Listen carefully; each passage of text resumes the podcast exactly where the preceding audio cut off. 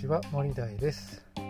えー、私は東京のブラック企業に就職し、えうつを発症しました、えー、現在は北海道の医療系ホワイト企業に転職し部下100人の管理職をやっております。この番組は部下100人を持つサラリーマンが楽しく働くヒントを配信する番組となっております。えー、というわけで今日は、えー、っと8月の17日ですね。えーと、北海道は今日もね曇り暑くもなく寒くもないですね。雨もさほど集中豪雨みたいなことは北海道はないですね、えー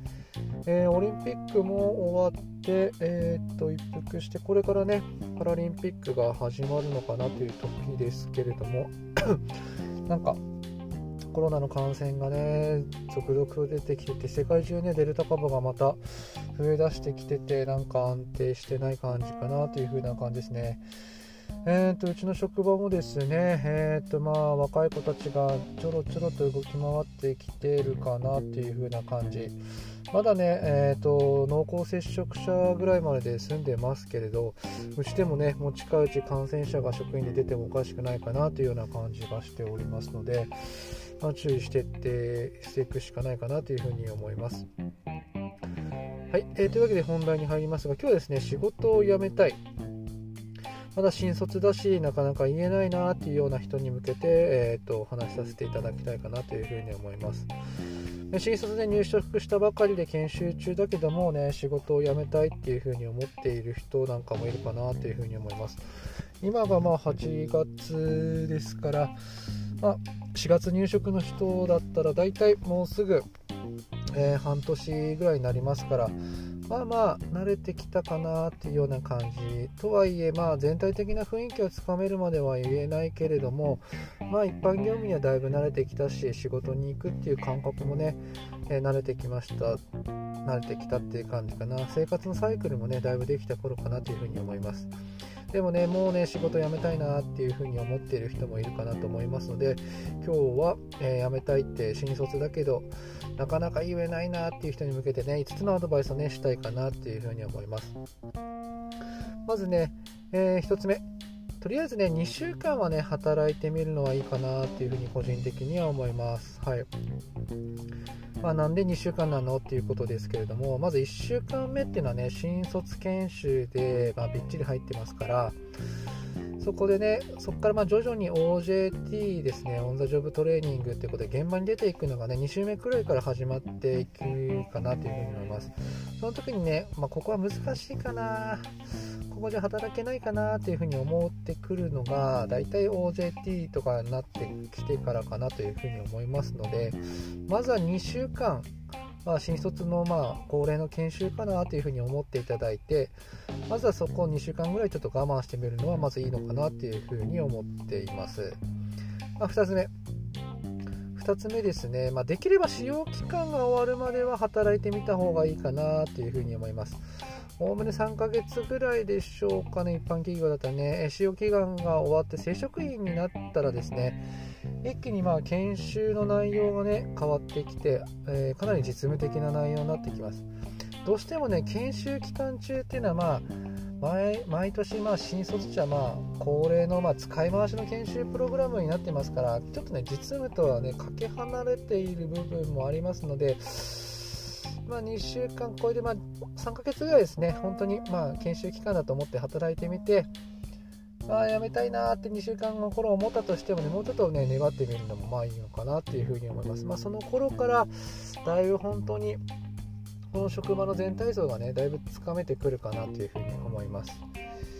はい、3つ目。3つ目はですね、まあ、教育係とか指導者にね、相談してみるっていうのもいいのかなという思います。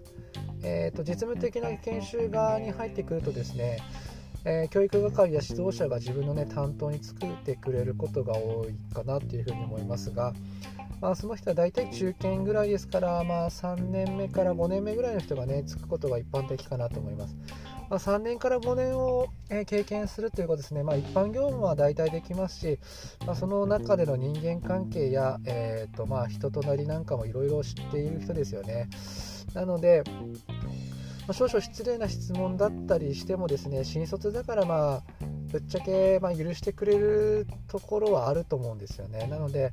いやここって正直あの先輩どうなんすか？みたいな感じで、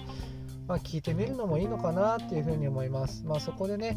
いやでも正直ここで長く働くところじゃないんじゃないかなって思ってるよとかねそういうような意見が聞こえてきたらですね、まあ、ぶっちゃけもうはっきりやめちゃってもいいのかなっていうふうに思います。はい。まあ、それはね、まあ、そういうような、あのー、話をねあの教育係がね本音を言ってくれるっていうようなね関係性にね持っていけたらねベストかなというふうに思いますので、まあ、教育係と、まあ、密にね、あの、話せる間柄になっておければねもうよりベストかなというふうに思います。はい、4つ目ですね、4つ目、まあ、はっきり言ってみるですね、使用期間の研修が終わった時点で、まあ、生殖の研修が始まり教育係に相談してもねどうしてもねやめたいなっていうふうに思ったらねあのー、やめちゃっていいかなっていうふうに思います。はい。あの、感情的になる仕事を辞めたいと言っているわけじゃなくて自分で分析してねあのやっぱり合わない。ここはやっぱり続けられないと思ったら本当に退職の意向をねシンプルにあの上司に伝えた方がいいと思います。あの無理なものは無理ですし初めのうちにあの厳しいなと思っちゃったら早い方がいいと思うんですよね転職するにもね。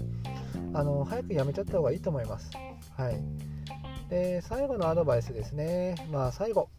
まあ、3年は最低働こうっていうのはねあのちょっとね幻想かなっていうふうに思います。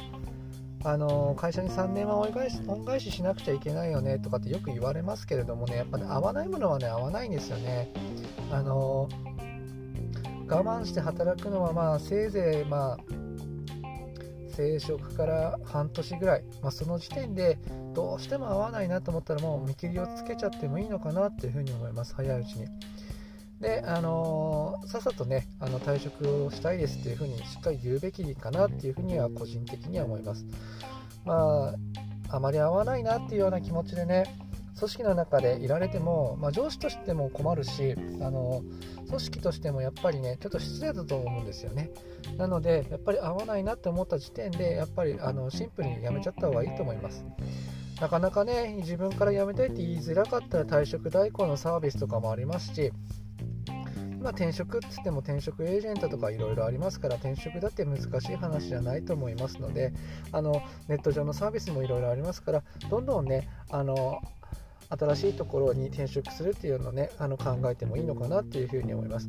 なので結論から言いますと、まあ、新卒だからといって、あのー、辞めるっていうことは決して悪いことじゃないです。で先輩とかね指導者にね甘えながら本当にぶっちゃけどうなのっていうところをね聞き出せてやっぱりどうしても厳しそうだなと思ったらやめるべきです。いや最初のうちは厳しいけどねここにいるときっとあの成長できるよっていう風なね前向きな言葉がね聞こえるんであったらまだいいですがあの正直ここは難しいよっていう風なね言葉が聞かれてしまうようであればまあやめてしまうのも一つなのかなっていう風に思います。はい、えー、というわけで仕事を辞めたいけどまだまだ新卒だしどうしようかなというふうに、思っている方へ向けて今日はお話しさせていただきました、え私の作っているブログではもっと楽しく働ける情報を発信していますのでそちらも参考にしてみてください。それではまたお耳にかかりましょう。またね